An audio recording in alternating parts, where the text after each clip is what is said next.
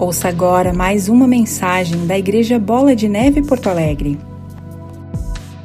Todos nós, a começar por mim, nada vem impedir ou transgredir aquilo que o Senhor tem preparado.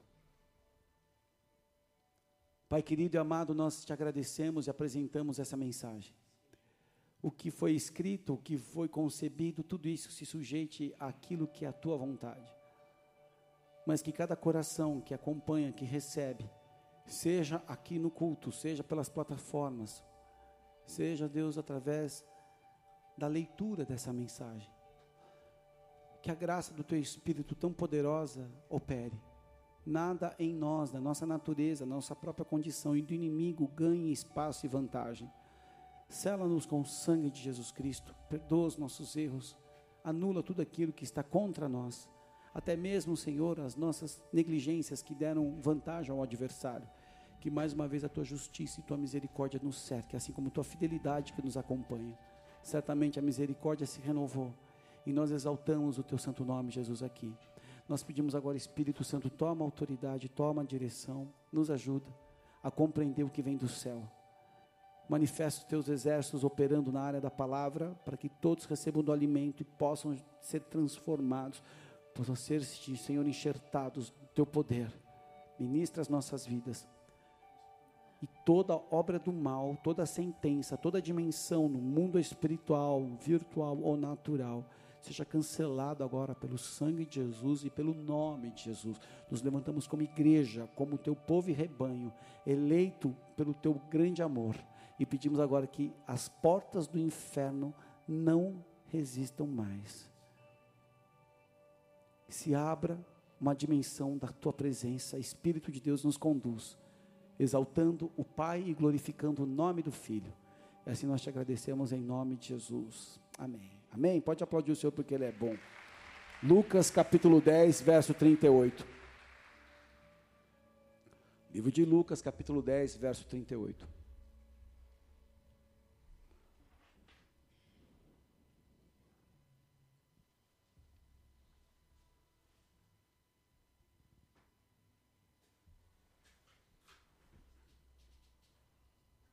Diz assim a palavra do Senhor, livro de Lucas, capítulo 10, verso 38 em diante.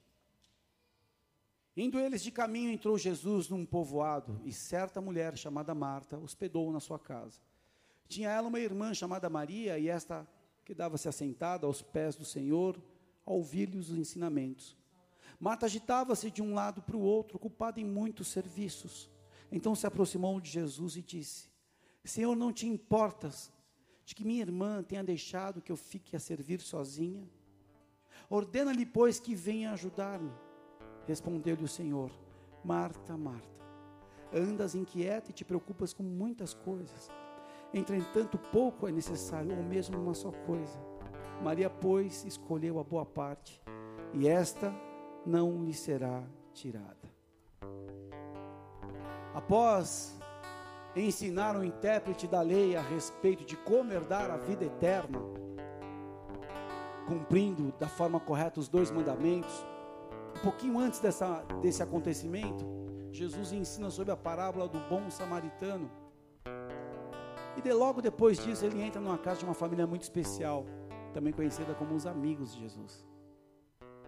Hospedar Jesus seria uma grande tarefa, um grande desafio para Marta porque não era só Jesus, a gente tem que entender o contexto desse acontecimento e os ensinamentos tão profundos dessa passagem.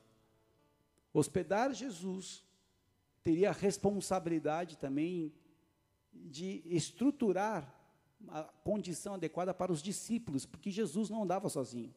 Jesus chega nesse momento com os seus discípulos. E a ação de Marta pode parecer um pouco menor do que de Maria nessa narrativa, mas o seu trabalho representa a melhor mostra de devoção que ela tinha e que ela sabia como oferecer. Algo muito sério, porque Marta, irmã de Lázaro e de Maria, eles se tornaram seguidores de Jesus. Nessa passagem, nós podemos ver que as irmãs tinham diferentes formas de expressar o seu amor pelo Mestre. Quando nós ouvimos pela primeira vez essa passagem, ah, mas Marta é muito louca e Maria era adoradora extravagante. Nós temos que entender o coração de cada uma e a importância desse texto para as nossas vidas. Lucas, ele retrata aqui um conflito de temperamentos entre as irmãs. Marta agitava-se de um lado para o outro, ocupada com muitos serviços. Mostra aqui uma mulher cheia de atividades, ocupada com as tarefas domésticas. Já sua irmã Maria, assentada aos pés de Jesus, ouvindo seus ensinamentos, demonstrava uma pessoa mais quieta, meditando e recebendo instrução espiritual. Enquanto uma se ocupava em dar conforto e alimento, a outra havia, ouvia atentamente as lições do mestre. Qual o papel dessas duas você assumiria? Eu quero que você abra um pouco seu entendimento, sua visão. Imagino que a honra de colocar a mesa com o seu melhor e um alimento feito com todo carinho e capricho para Jesus. Vocês, que a grande maioria, é uma tradição da mesa gaúcha, é receber e servir bem. Imagina se hoje, Jesus, eu vou jantar contigo, vou me hospedar. Não é um evento comum. O quanto isso representaria para uma pessoa de preparar uma mesa, os talheres, os acessórios, a comida, elaborar o melhor cardápio. Ou ficar no lugar onde você ficasse apenas ouvindo a voz dele. São situações distintas. Imagina a adrenalina de receber a notícia: Jesus está vindo, galera. Se prepare, ele escolheu nossa casa para entrar. Ele vai ficar para o jantar. Qual o cardápio? Qual a preparação da mesa? Quantos vêm com ele? Vamos chamar mais alguém? Chama aquela irmã que está sempre desesperada por um profeta. Vamos pedir para ele orar por ela. Vamos pedir aquele, aquele cara que só está passando perrengue financeiro para ele botar a mão. Chama a tua avó que está passando enfermidade. Aquela loucura, bebida, sobremesa, qual quarto, qual cama. Quando nós estudamos um pouco sobre as tradições desse momento, dessa época, nos banquetes as pessoas normalmente se sentavam em cadeiras e reclinavam-se ou reclinavam-se em divãs. E os discípulos se sentavam aos pés dos seus mestres. Apesar da importância cultural da hospitalidade, Jesus chama a atenção de Marta. Jesus reconheceu que Marta estava trabalhando para agradá-lo, mas demonstrou que suas muitas atividades no campo material estavam atrapalhando o seu desenvolvimento espiritual. Como assim, pastor? Por causa das muitas tarefas, a sua comunhão com o Senhor estava sendo prejudicada. Jesus não teria muito tempo ali. Talvez era uma noite, um momento especial, um ensinamento. Só que a preocupação com a logística e tudo que envolve esse encontro tirava ela dessa conexão. O nosso papel como discípulos é muito mais importante de tudo que a gente possa fazer. O nosso papel em buscar a presença é muito mais poderoso do tudo que você faz para preparar essa, esse encontro, preparar essa atmosfera. E na parábola do semeador, Jesus fala em especial de um tipo de solo que tem muito a ver com o coração como o de Marta. O solo que tem espinhos.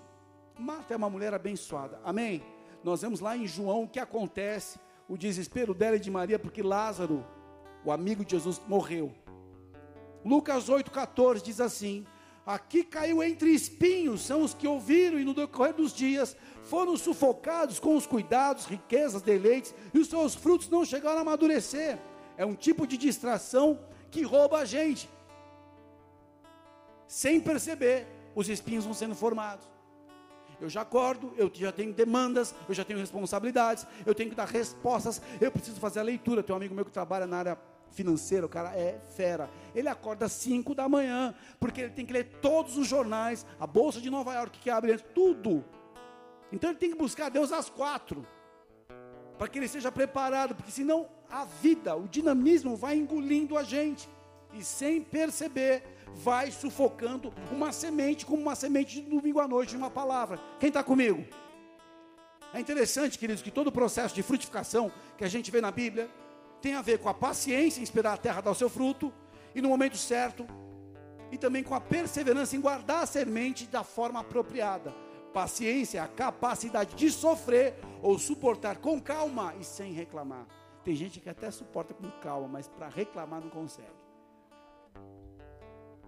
E você guardar a semente da forma adequada envolve a perseverança, que a permanência no estado, numa atividade, mesmo em caso de oposição ou até em caso de fracasso.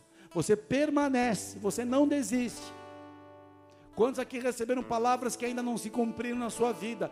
Quantas orações, quantos decretos, mas eu velo, eu guardo a palavra. Deixa eu te falar algo aqui muito sério. Existem momentos que nós não temos respostas. Existem pessoas que estão vivendo momentos que não têm respostas para algumas coisas. E algumas coisas não vamos ter respostas aqui, só na glória e na presença do Deus eterno. Mas enquanto não temos resposta, qual é a nossa atitude? Se não houver a paciência e a perseverança, nós não vamos chegar onde Deus espera. Porque essas duas virtudes acompanham aqueles que escolhem a boa parte. Repete comigo, boa parte. É o título dessa mensagem, boa parte. Porque a boa parte não é só o momento legal da janta, que você está dividindo um sushi com a pessoa que você ama. A boa parte é aguardar quando a resposta não vem. Porque você entendeu que a presença dele é tudo que você precisa e você não negocia isso. A boa parte, queridos, envolve o desapego de forma sábia das coisas que não mudarão a nossa história no dia final. A maior parte das coisas que nos deixa atribulados são coisas que não vão mudar a nossa história no dia final. Nós fomos destinados para um tesouro nos céus por seguir a Jesus. Quem está comigo? Então, se eu, se eu não aprendo a desapegar algumas coisas, eu vou ter problema e vou ficar atribulado, agitado. Quando eu peço ao Senhor e busco morar na casa do Senhor todos os dias da minha vida, como diz o Salmo, para contemplar a beleza do Senhor e meditar no seu templo. Fala de uma pessoa que entendeu o que é a boa parte. Numa viagem, no momento, no desafio. Boa parte é quando eu aprendo o que diz o salmista no Salmo 73, verso 25: Que mais tenho eu no céu, não há outro em que eu me compraza na terra. Olha como é poético, mas é profundo. Quem eu tenho no céu? Quem mais eu tenho no céu? Não algo mais prazeroso que eu tenha na terra. Sabendo que eu tenho Deus, as inconformidades de uma vida de luta que o cristão é chamado, carregar a sua cruz, negar a si mesmo e seguir Jesus, ele sabe que ele tem um destino, ele sabe que ele tem uma fonte que é inesgotável e é infalível e age da maneira correta no tempo correto. Quem mais eu tenho no céu? Porque chega uma hora na terra que você se frustra com todos e tudo. Quem mais eu tenho no céu? Só pode entender isso quem está buscando a boa parte e é consciente dessa boa parte. Nós encontramos a boa parte ao meditar no resumo de Salomão, que diz em Eclesiastes 12, 13. De tudo que se tem ouvido, a suma é: teme a Deus, guarde seus mandamentos, porque isso é o dever de todo homem. A gente pede sabedoria, mas não tem temor, não tem reverência. O resumo de Salomão, isso aqui já é um Salomão velho. E já tinha feito muita coisa errada e ele reconhecia isso. Já um Salomão não tão deslumbrante, mas já até decepcionado com algumas coisas. Teme a Deus, guarde seus mandamentos. Ao permanecer na boa parte, eu entendo o questionamento que Jesus faz, dizendo assim: que aproveita o homem ganhar o mundo inteiro e perder a sua alma? Louco, essa noite pedirão a sua alma. Se pedirem a tua alma hoje, o que você pode entregar para Deus? Porque é uma possibilidade. Que Deus nos livre e nos guarde, amém? Mas é uma possibilidade. Sabe por que é tão chocante a morte? Primeiro que é uma perda, uma ruptura que arranca da gente e isso nunca mais substitui. Você aprende a lidar com essa dor, mas você fala: Meu Deus, como é rápida a vida. E quanta bobagem eu faço por coisa que não tem nada a ver. Porque é melhor a casa onde há luto do que a casa onde há o banquete. O próprio rei Salomão fala isso. Porque onde há luto, o homem vê o seu fim, ele aplica isso ao seu coração. Vê a brevidade. O salmista diz: Faz-me conhecer as somas dos meus dias, para saber quanto eu sou frágil, para que eu possa alcançar um coração sábio. quem está na boa parte, não está num deslumbramento. Ele vive as coisas maravilhosas, ele curte os banquetes, mas ele sabe, graças eu te dou porque tu és tudo que eu preciso. Amém? Uma pessoa que permanece na boa parte, ela muda toda a sua vida quando coloca a palavra eternidade como régua para alinhar os seus valores. Sabe qual é o grande problema? A vaidade, o orgulho, o egocentrismo, eles mancham o poder da palavra eternidade, porque você vive aqui achando que aqui é o resumo e é o fim de tudo. Então vamos ver muito bem, vamos curtir que é isso aqui que a gente quer. E esse é o foco de Satanás. Viva a sua vontade, viva aqui, curta, destrua, rebente. Mas a pessoa que se preocupa em estar no bom lugar, na boa parte, ela sabe que tem a palavra eternidade, ela sabe que o melhor não está aqui. Nós podemos viver as coisas boas também aqui na terra, amém ou não? Só que a eternidade está reservada às melhores coisas, porque o rei está lá. E é um reino que ele preparou, e é uma cultura desse reino que ele ensinou na sua palavra. E se eu vivo aqui já a cultura do reino no céu, a dimensão de poder, de manifestação, de resultados daquilo que eu chorei, daquilo que eu semeei, daquilo que eu busquei aqui, eu serei galardoado. João 17,3, a vida eterna é essa, que conheça a Ti como único Deus verdadeiro e a Jesus, a Cristo, e a quem enviaste. E o testemunho é esse, que Deus nos deu a vida eterna, e esta, e esta vida está no seu Filho. Aquele que tem um filho tem a vida, aquele que não tem um filho de Deus não tem a vida. Uma pessoa que fica atribulada, que desperdiça os momentos bons, que não tem a boa parte, não tem vida eterna. Está sendo roubado. Como você pode afirmar isso? Não tem relacionamento. No dia final, a única coisa que vai mudar é o teu relacionamento com Deus. Há uma dimensão de poder, há uma dimensão de verdades, há uma dimensão de liberações de Deus que nós nem chegamos perto. Por mentalidade terrena, por uma mentalidade muitas vezes pequena, por mentiras, por, por crenças limitantes, por achar que é assim mesmo. Ei, eu tenho responsabilidade, eu sei que tem a cruz, mas eu sei que tem o poder do Espírito Santo. Hoje, se você decide ficar com a boa parte, uma confissão precisa ser feita. A inspiração da boa parte é porque você sabe que só na boa parte você vai entender coisas que, como maluco, girando em volta, você não está entendendo. Quem aqui se sente correndo demais? Quem aqui se sente desperdiçando o seu tempo coisa? Fala, meu Deus, eu fiquei duas horas fazendo nada, eu podia estar fazendo outra coisa. Quem aqui gostaria de ter mais momento com Deus, assim, ficar na presença dEle? Levanta a mão se você sente isso, por favor. Sabe por quê? Porque nós precisamos de vida que só Ele pode dar. Sem perceber, nós somos como uma reserva, como uma caixa d'água, cheio de situações que vão tirando essa presença. As guerras, os problemas, os desafios, os erros, os ataques vão tirando essa água. E você precisa se renovar na fonte. E quando você não atenta com a fonte, você seca e você tenta renovar a fonte com outras coisas que não vão fazer sentido. Uma, uma, boa saída, um bom momento, comprar uma boa roupa. Tem pessoas que tentam suprir a presença de Deus comprando. É um consumismo.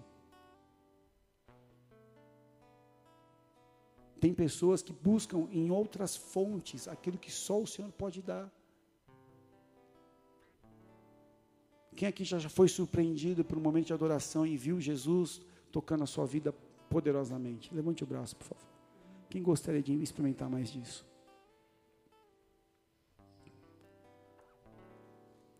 Se você decide ficar na boa parte, porque imagino, eu me coloco muito no lugar da Marta aqui, fazendo a logística. Vai ter conferência, vai chegar o AP, está vindo não sei quem, vamos preparar e tudo mais. E quando está aquele momento de glória, eu estou pensando, tá, o jantar, que hora que vai sair, e o pastor que não conseguiu lugar para o filho dormir, e não sei o que, você fala, cadê? Passou. Passou.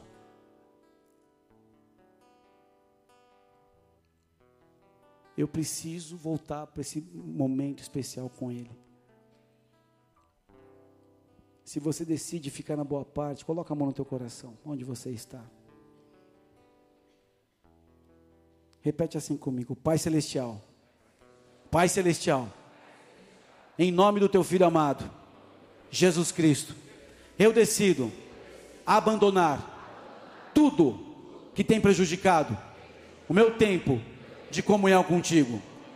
Eu peço perdão pela falta da prioridade em orar, pela diminuição do tempo de leitura e meditação na tua palavra, pela negligência em te servir através do meu ministério e chamada pelo desperdício de tempo em redes sociais, por alimentar minha alma com vaidades e fortalecer meu ego, por cultuar deuses rivais, pela falta de misericórdia e perdão com aquele que me fere, por devolver o mal com o mal, por fortalecer a cultura desse mundo com meu orgulho, pela negligência dos valores da cultura do reino, por não estender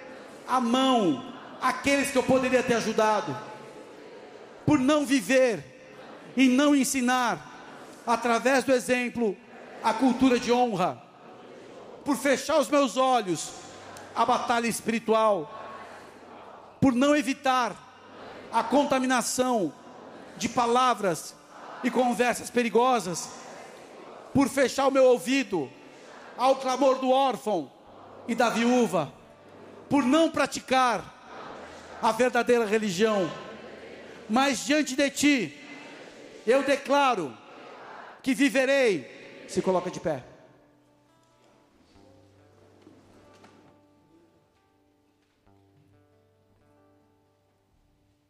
Mas diante de ti, eu declaro que viverei conforme a tua palavra, descrita em Deuteronômio 30, 19. Os céus e a terra estão por testemunha diante de mim, e o Senhor propôs vida e morte, bênção e maldição. Eu escolho, eu escolho a vida. Eu vou viver, eu e a minha descendência. Eu escolho vida. Eu e minha casa serviremos ao Senhor, conforme as tuas escrituras. Eu afirmo, Salmo 119, verso 30.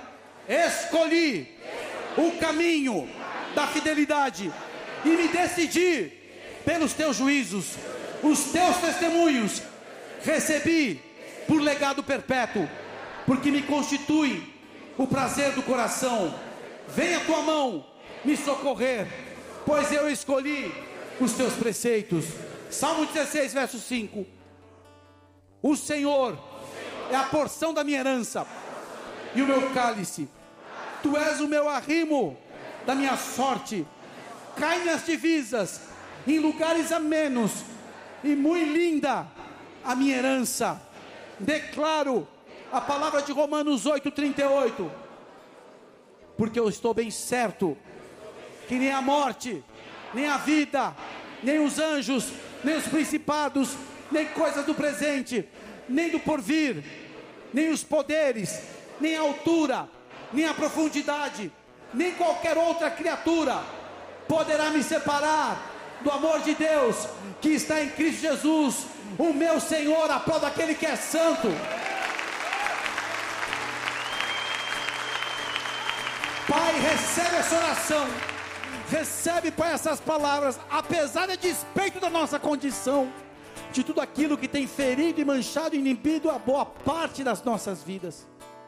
Senhor, toda distração, tudo aquilo que foi descrito, Pai, nessa lista tão pequena e simples, mas que nessas palavras o Senhor ganhou autoridade, porque nós rendemos a Ti, porque decidimos sair da condição que nos rouba da boa parte em nome de Jesus eu oro e apresento cada um dos meus irmãos.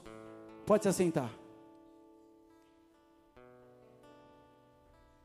Louvor já se prepare, porque quando a gente abre o nosso coração, nós somos confrontados com a cultura do reino, onde o rei demonstra a forma que nós devemos ser.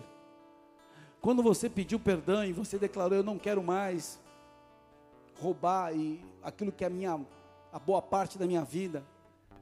Começa na prioridade em deixar de orar. A oração, a primeira coisa numa oração é o espírito de vigilância. Eu estou orando. Pai querido amado, obrigado por esse alimento. Pai, eu coloco essa missão que eu estou saindo em viagem agora. Senhor, eu apresento esse dia nas tuas mãos. Começou o dia, eu quero olhar para o céu e render os meus caminhos, render, Pai, todas as atribuições que eu tenho, todos os desafios, todas as batalhas, as pessoas que eu vou encontrar. É o espírito de vigilância, não é uma oração. Ah, Deus, tu sabe todas as coisas. Ah, o pastor ali falou ontem, seja assim, amém. Tá, estou cansada. Senhor, eu não quero mais. Porque quanto mais você ora, mais vontade de conhecer as coisas de Deus começa a te ativar, porque você vai começar a experimentar respostas de oração. Ainda que você fez essa declaração, meio que ainda na letargia, essas palavras foram ligadas no trono, e tudo aquilo que impedia essa prioridade cai por terra. Você vai ter experiências quando vai estar tomando banho, você vai ter experiência quando, antes de abrir uma reunião online, antes de tomar uma decisão, quando veste a roupa, você vai começar a interagir de uma outra forma com a oração. Ela pode ser contínua em espírito, em momentos específicos, solene, em comunhão, isolado, quando você pega a palavra, deixa eu dar uma, uma dica para quem tem mais de uma Bíblia aqui. A grande maioria tem mais. Espalha a Bíblia na tua casa, coloca a caneta vermelha. Eu vou meditar aqui na sala em Filipenses, no meu quarto vai ser no Salmo de 18 para cima. Eu vou colocar no banheiro já um pão da pão, é, pão da vida que chama? Pão diário. Eu vou colocar textos bíblicos. Eu vou escrever um verso bíblico cada dia no meu Insta. Eu tomei uma postura, eu gosto de dar risada, meus stories só coisa comédia para rir, para dar aquela quebrada, porque o dia é tenso. Mas eu fico tão bem quando eu pego e olho para o céu e vejo um texto. Eu falo, Deus, eu aplico esse texto na minha vida hoje. Sabe por quê? Deus é com a sua palavra. Deus, pela força da sua palavra, criou tudo. O poder criativo da palavra de Deus é, é tão forte que muda a sua condição. Tudo que o diabo faz para te arrebentar é colocar um decreto de maldição. E ele usou a argumentação da palavra para tirar o homem do propósito. O que disse o Senhor a respeito desse fruto? É certo que não, não, desse fruto nós comeremos. Porque o dia que comer a gente vai morrer. Não, não, não, não, não é bem assim. Porque quando você comer, você vai ser igual a Deus. Então ele vai trabalhar elementos que vão confundir. É só na palavra. Nem só de pão viverá o homem, mas de toda a palavra que sai da boca de Deus. Quem está disposto a abrir um jejum aqui até o dia 28 de julho? Pessoal, não vou dar dica nenhuma. Nós estamos na consagração, o pau está quebrando, galera. Deixa eu explicar uma coisa. Já estamos no escudo da RS, jejum líquido, e ai de vocês estão pisando na bola com isso aí, e estamos na cura. Agora, pessoal, deixa eu falar uma coisa: você quer a boa parte, está sendo roubado. Primeiro tipo de atitude, eu não vejo rede social depois do culto à noite, eu desligo o celular, porque se morrer, vão, vão estourar minha porta. Morreu! E sempre antes de morrer, desmaia. Não vê rede social de noite. Não veja rede social à noite. Pega uma palavra, pega uma adoração, faz uma atmosfera. Não entra em conversas difíceis à noite. Orem juntos. Ah, não, porque olha, o inquilino já entregou a casa e oito IPTUs estão atrasados. Não fala isso de noite. Vocês estão proibidos de trazer problema para minha mulher. Eu estou proibindo você estar tá abrindo a porta? Problema é desse, não estou brincando, mas eu estou falando dentro de casa. Tem gente aqui divagando e não teve tempo com Deus. Salmo diz que em paz eu me deito e descanso, porque o Senhor é minha segurança. Crie, não vou dar, não vou dar receita de bolo, porque não é assim, isso é preceito de homem. Olha, se você ler oito versículos antes de dormir, e durante a noite, na hora do xixi, exaltar um glória, eu não estou falando disso. Mas cria a ferramenta. E vou dizer, o problema é a rede social, galera. O problema é ficar no tablet, ficar. Vai dormir, está aqui, ó, zapeando o que a amiga que coloca inveja no teu coração, porque ela foi jantar no madeiro e você foi comer no Cavanhas, e ela não te avisou que estava no madeiro. Foi para a serra, que ódio, sushi, le chateau de la fondue, e eu estou aqui no le sarandi de le pastelzo Le Pastel de Sarandi, e eu estou ali no Chateau de Le Valais. Não olhe, isso faz mal. Eu tomei uma posição, minha rede social para inspirar a pessoa, para ser uma coisa legal e vender meus cafés. E, aliás, lá o tá rolando aí tem promoção hoje aí. Você faz o que você quiser e paga como você quiser. Se for roubo, você vai para o inferno e eu vou. Inspira as pessoas. Mas é sagrado a hora que a gente dorme. Eu estou dando um alerta que pessoas estão perdendo o melhor momento porque não estão tendo prioridade em orar, não estão meditando. Tem pessoas que estão aqui desesperadas porque não estão servindo com amor no ministério que foi chamado. Desculpa você que é um obreiro e está sentado no banco marrentinho por causa do pastor, ou da avó, ou do, não sei, da bruxa do mar, do papai, não sei. Responde o teu chamado, meu filho. Responde. Tem gente que pode fazer mais do que faz. Eu não estou falando, não quero que você venha todo dia para a igreja. Nem eu venho, eu não aguento. Mas, gente, vai ter uma cura e libertação. Marcião e Letícia, pô, estão no infantil passando um perrengue, cara, porque não tem obreiro para a sala. Poxa, você que, eu não vou falar a tua nomenclatura, você vai saber que eu estou direcionando, mas presbítero, diácono não pode trabalhar mais. Ó, me dá a escala de sexta-noite, já estou liberto, estou legalzão, estou bem, meu casamento está legal. Olha, a gente está legal, estou tudo de boa. Eu posso entregar sexta-noite para pegar essa criançada aí? Sabe que é a resposta de amor ao próximo? Eu estou aqui porque eu amo vocês. Antes de tudo, a Deus. Sei da chamada e da liberação de uma palavra. E vou te dizer, queridos, deixa eu explicar o padrão bíblico para você adorar a Deus e buscar e servir todo o coração, toda a sua alma, toda a sua mente, toda a sua força, toda a sua víscera. Você pode ser fleumático. Estou cheio do poder de Deus. Aleluia. Hum, que palavra, olha. Estou chorando. Você pode ser melancólico. O pastor falou de mim, ele falou de mim, ele falou de mim. Eu não vou voltar mais, eu não vou para o céu. Pedro jogou a chave do portão e eu não consigo encontrar, pastor, eu não vou para o céu. E você pode ser louco como eu, estroboscópico, colérico, sanguíneo, eu não sei definir. Eu sei que eu nasci desse jeito. É um Fusca com motor de Porsche, que é o Espírito Santo. Sem Espírito Santo é mais um Fusca doido fazendo barulho e fumaça. Mas responde.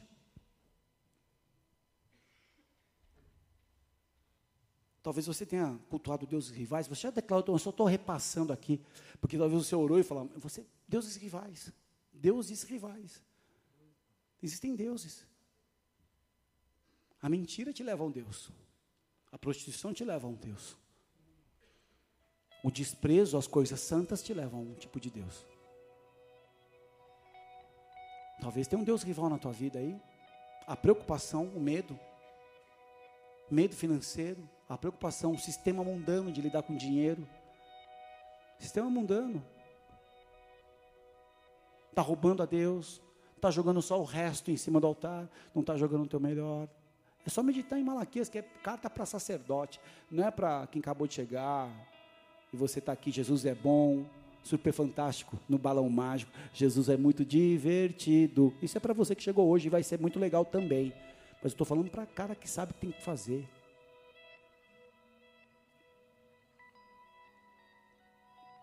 Que Deus possa tocar você a partir de hoje. Eu,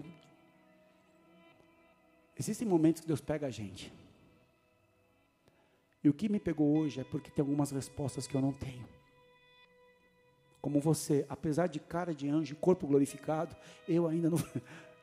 Mas eu não tenho algumas respostas. Isso me incomoda muito. Muito. Tem injustiça que eu vivo tem muita sacanagem que é feita com um pastor que está pagando um preço, no sentido de ser desleal, covarde. Então tem respostas que eu não tenho. Alianças que são tão superficiais. Você se entrega, ajuda, faz casamento, liberta, tira demônio, discipula, dá um ministério, dá um cajado, dá um anel e você não vale nada. Não porque eu estou fazendo isso para uma pessoa, mas não um reconhecimento, falta de gratidão. Tem respostas que eu não tenho. Mas sabe o que eu vou fazer?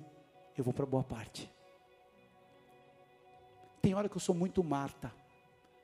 E eu sou mesmo, eu gosto. Eu já saio daqui arrumando o altar. Eu acho um absurdo o cara deixar um chiclete numa cadeira. Receba essa. Cara toma uma água, ele não tem a coragem de pegar água e botar no lixo. Não dá uma descarga. Só estou falando coisa de Marta minha aqui. Onde eu passo, eu quero melhorar. Mas eu tenho o meu lado Maria, da boa parte, todos nós temos. E essa boa parte é quando eu coloco os louvores, quando eu elevo a minha alma, eu busco, ainda que está um céu escuro, chovendo, frio, tem alguns minutos para preparar minha filha para ir para a escola. Eu entro no carro, eu falo, Deus, vai à frente da jornada de hoje. Do meu levantar ao meu deitar, do sair até o meu regresso, vai à frente, porque eu não sei o que eu tenho para enfrentar. E tem hora que eu preciso simplesmente fechar os meus olhos e buscar a conexão na minha alma. De pegar uma palavra, um texto, como nós lemos vários aqui. Eu pertenço a Ti, Senhor. Volta os teus olhos para mim. Sonda-me. Tem gente brincando e negligenciando o seu lugar, a boa parte.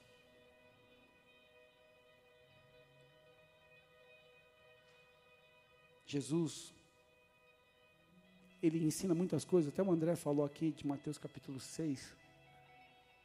Porque a gente vive preocupado, quem está preocupado não vai levantar a mão, mas a gente fica preocupado com o futuro, com grana, com a família, os pais envelhecem, circunstâncias, novas ondas, novas cepas, não sei o quê.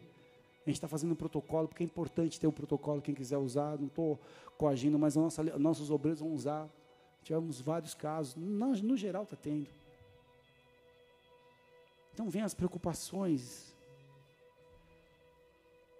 Eu, esse texto é tão poderoso porque ele desdobra. Quando você está na melhor parte, o texto que você já leu 20 vezes ganha uma dimensão, porque tem código, a Bíblia tem código. E nós negligenciamos a maior parte do código. Tem gente conversando, na hora que eu estou falando isso, você vai perder um código agora, se você for negligente. Mateus capítulo 6, verso 25, ele fala assim: Não andeis ansiosos pela vossa vida, quanto ao vez de comer, beber, pelo vosso corpo, que é a vez de vestir. Aí ele fala: Não é a vida mais que o corpo? Não é a vida mais que o alimento? E não é o corpo mais que as vestes? Aí ele dá o panorama das aves dos céus. Observai as aves dos céus, não semeiam, não colhem, não ajuntam celeiro. Contudo, o vosso Pai Celeste as sustenta. Aí ele fala assim: porventura não valeis, não valeis vós muito mais que as aves? A grande parte das nossas preocupações é que nós não temos a dimensão de quanto a gente vale para Deus. Quando eu vejo aquela girafinha rosa, que gosta de tomar o meu Iopró de chocolate, e eu vejo, pai, eu deixei de chocolate para você que tu gosta, né? Falei, pode tomar tudo, filha. Você não tem noção como eu te amo. A gente não tem noção quanto Deus nos ama. A gente vale muito mais. Nós não temos dimensão do que é Ele colocar o filho dele naquela cruz, pedindo, passa de mim esse cálice, porque vai ser duro, pai. Nós não temos dimensão disso não sabemos como a gente vale. Se você soubesse quanto você vale por Deus, teu problema é nada. Teu problema é só uma graduação para um homem e uma mulher com um coração mais parecido e polido como Jesus. Quem está comigo? Aí ele fala: qual de vós, por mais ansioso que esteja, pode acrescentar um côvado ao curso da vida? Aí vem a grana, vem as aplicações, no final fica tudo. Porque não és ansioso quanto o vestuário. Aí ele fala dos lírios. Ele fala, Salomão, nem na glória dele viveu como um lírio que Deus criou e hoje vive, amanhã vira combustível para fogo, vira fumaça. Vocês valem muito mais. Homens de pequena fé. Não vos inquieteis, verso 31. Mas ele diz assim, verso 32. E é no verso 32 que eu quero me apegar com vocês antes de encerrar. Porque os gentios, ou seja, as pessoas que não conhecem a Deus, é que procuram essas coisas. E ele diz algo que tem que ficar no teu coração hoje, na boa parte.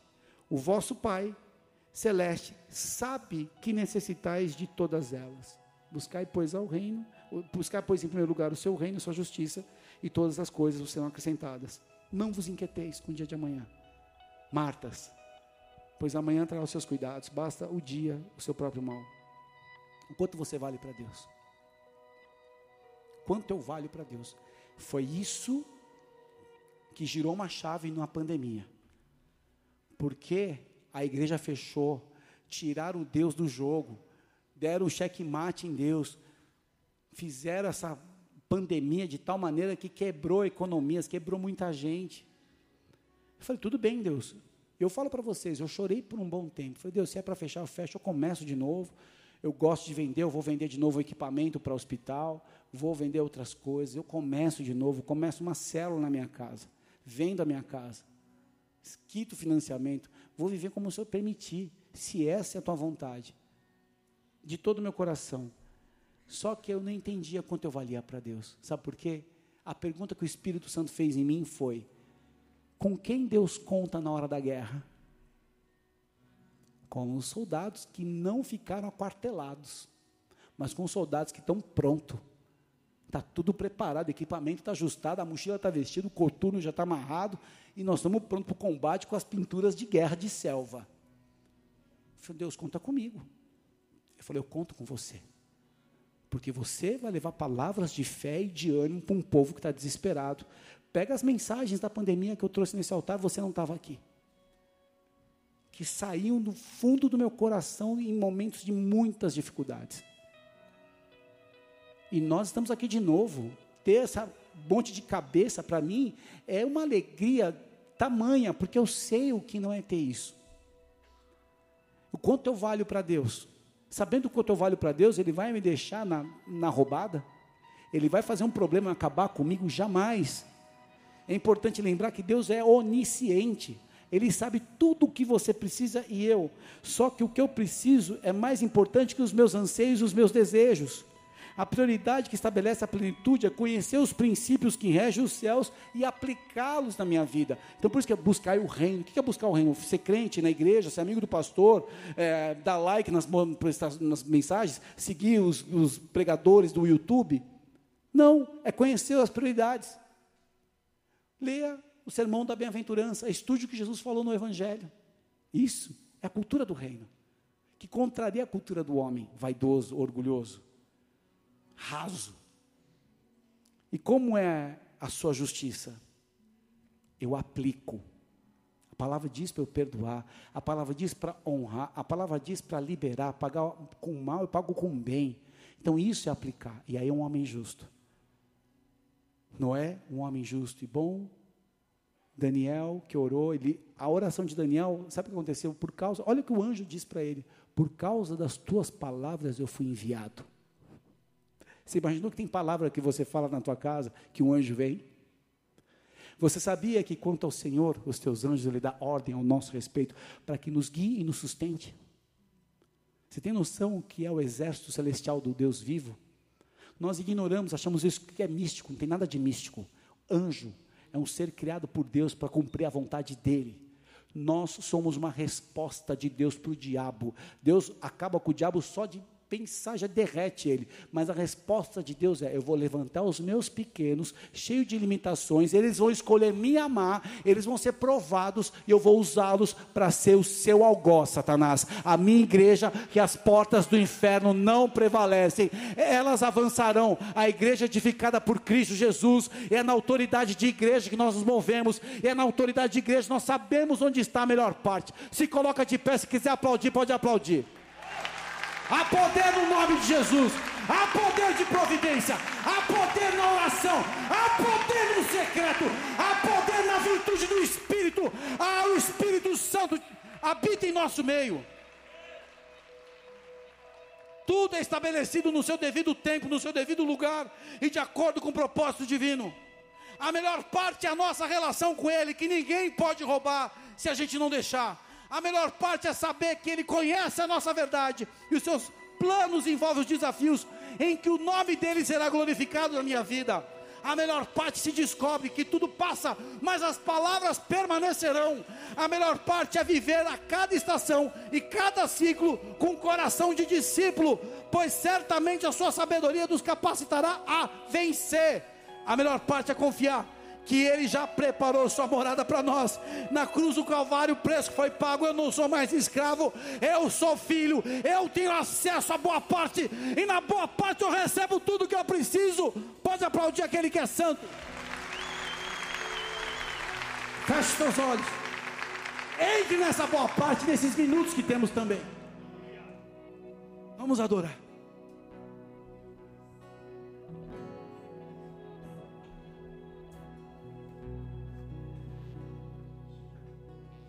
Estou te esperando aqui. Eu já fechei a porta, pode vir.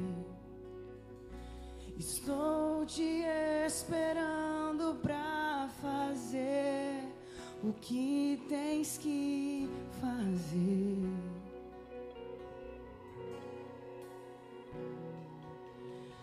Meu coração aberto já está. Te peço, vem encher esse lugar. Te entrego.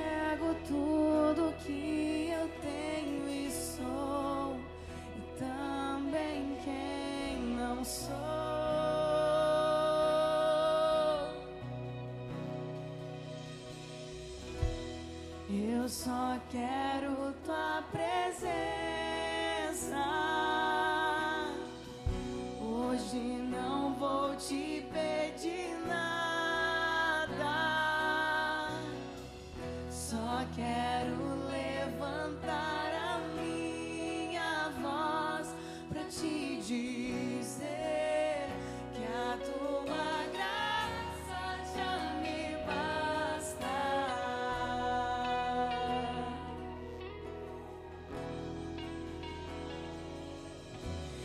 estou te esperando aqui. Eu já fechei.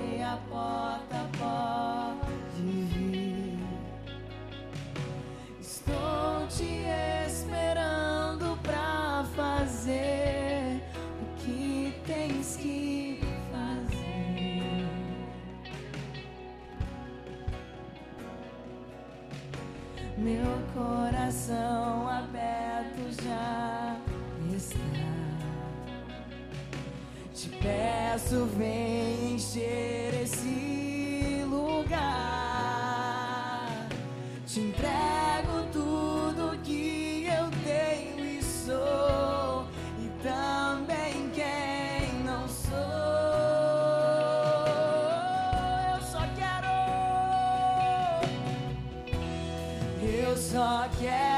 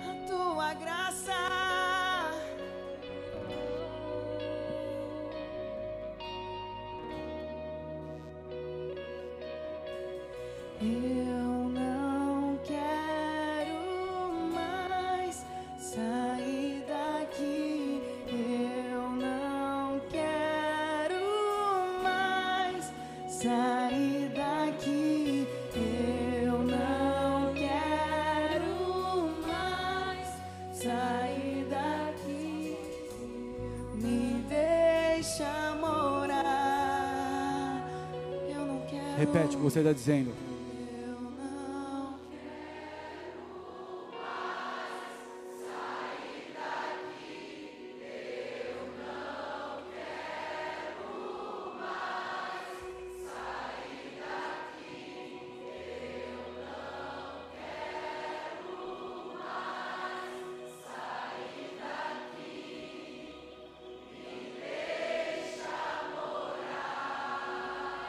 Você já tentou entender a resposta de Deus a esse clamor? Sabe o que ele falaria aqui para nós? Eu não te deixei sair daqui.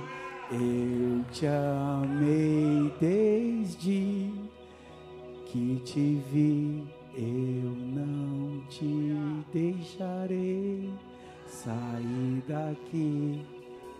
Te amo, meu filho.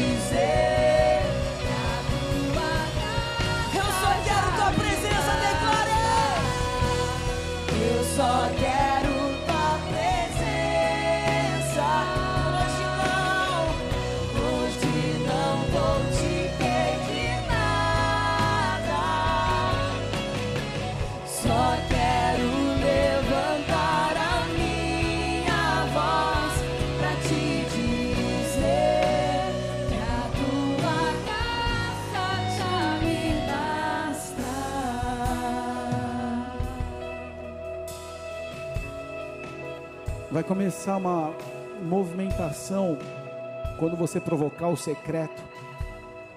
Quando você, você fechar a porta do teu quarto, botar uma música, ou às vezes só a tua oração ou o teu choro. Protege esses ambientes. Provoca esses ambientes, porque cada casa, cada lar aqui é um altar. As células vão mudar de dimensão, de poder de oração. Eu profetizo que mover de milagres nas células, porque vai se tornar um momento de a boa parte coletiva. E aquilo que a gente vai ligar na terra, nas células, vai ser ligado no céu. Pai, eu oro para que esses ambientes da boa parte, que aí está em a tua presença, buscando a tua face, meditando na tua palavra, ouvindo as tuas, as tuas palavras, ouvindo a tua voz, provoque uma nova dimensão e um desatar de milagres, de poder e virtude. Pai, aquilo que estava difícil nas cidades, nas células, nas casas, nos bairros, por esse ajuntamento onde dois ou mais estiverem reunidos. Jesus deixou tão fácil para a gente, dois ou mais. Pega a pessoa que está do teu lado, se é um teu familiar. Se é teu familiar, se é um teu amigo, ok. Se você está sozinho, escolha um irmão, um varão para estar do teu lado. Você está sozinha, uma guerreira, uma, uma serva de Deus. Amém? Eu declaro o poder da concordância sendo liberado como você nunca viveu. Vai chegar uma pessoa no trabalho com um problema, oh, oh, posso orar? Você acredita que Jesus pode te curar? Pai, no nome de Jesus, me reúno agora com meu irmão aqui. Peço agora que o Senhor mude a situação. Vai ser nesse nível. Só precisa de dois. Se tiver mais, é lucro. Dois. Pai, eu oro pedindo que o Senhor nos ative o dom de orar em concordância e de ver o céu se abrindo e a, a terra liberando o seu fruto. Perdoa tudo, todo isolamento, tudo aquilo que nós ficamos atribulados com tarefas, com coisas que roubaram a nossa comunhão contigo, o nosso crescimento, a nossa edificação espiritual, as distrações, como nós pedimos aqui perdão. Que seja quebrado isso agora e nós nos unimos agora pedindo. Sela o poder da concordância, das orações, do entendimento, que o céu se abra nos lares, que o céu se abra nas células, que o céu se abra nos ministérios, nas escalas, nos trabalhos, nas atribuições e atividades. Começa a mover isso e usa, Pai, cada um aqui para agregar vida, poder e salvação onde nós fomos levantados. Que o Senhor nos renove, Pai, nos capacite. Que seja uma semana, Deus, de experimentar o que a melhor parte produz. E assim eu quero te agradecer e abençoar a cada um em o um nome de Jesus. Pode aplaudir o Senhor que é bom, amém? O que a melhor parte produz? O que você nunca experimentou. Em que sentido? A presença dele, o poder, de uma forma diferente. E agora você tem um compromisso de ser um protetor da melhor parte. Vai ter o dia corrido, vai ter aquela coisa, mas ó, chegou. Antes de dormir não vai ser aquela bagunça para dormir. Vamos zerar. Vamos desligar tudo. Vamos fazer agora o momento de orar. Vamos orar. Desliga tudo. Se quiser botar um louvor, eu gosto muito de música, acho que me ajuda. Se você gosta de ficar na presença de Deus, se você toca com violão, isso vai harmonizar a tua noite e o teu despertar, porque à noite o corpo descansa e aí a nossa imunidade começa a trabalhar e vai tudo recompondo, o exército vai enfileirando, vai gerando, vai recebendo as vitaminas, levando para cá e para lá. Você, você descansando organiza uma jornada de vitória. E a cada manhã você vai experimentar mais ainda o poder de Deus. Eu te abençoo debaixo dessa palavra, em o nome de Jesus. Amém e amém. Aplauda o Senhor que é bom.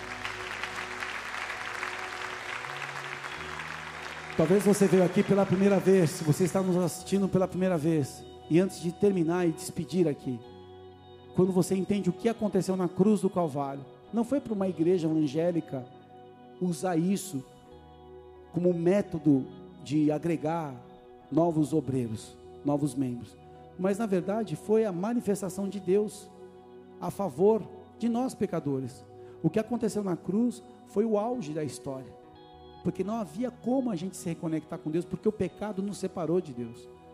Existem muitos caminhos que o homem criou para tentar buscar a Deus, sacrifícios, e até hoje isso é feito de forma que não precisa mais, quando nós entendemos o que aconteceu na cruz. Não foi um símbolo do cristianismo, não é algo histórico e cultural, na verdade foi a entrega do Pai. Ele entregou o filho dele amado, unigênito, sem pecado e crime algum, para morrer por nós, pecadores. Jesus deixa a glória, deixa o poder, a majestade, o reino para viver como um homem, como homem se sujeita, não cometendo pecado algum, mas ele se coloca na posição do preço.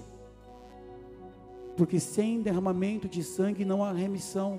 E para acabar com essa história de uma vez por todas, Deus deu uma resposta para a humanidade. Eu dou meu filho por vocês. Todo aquele que crê não morre, mas tem a vida eterna. E aquele que crê é justificado quando se posiciona em relação a isso.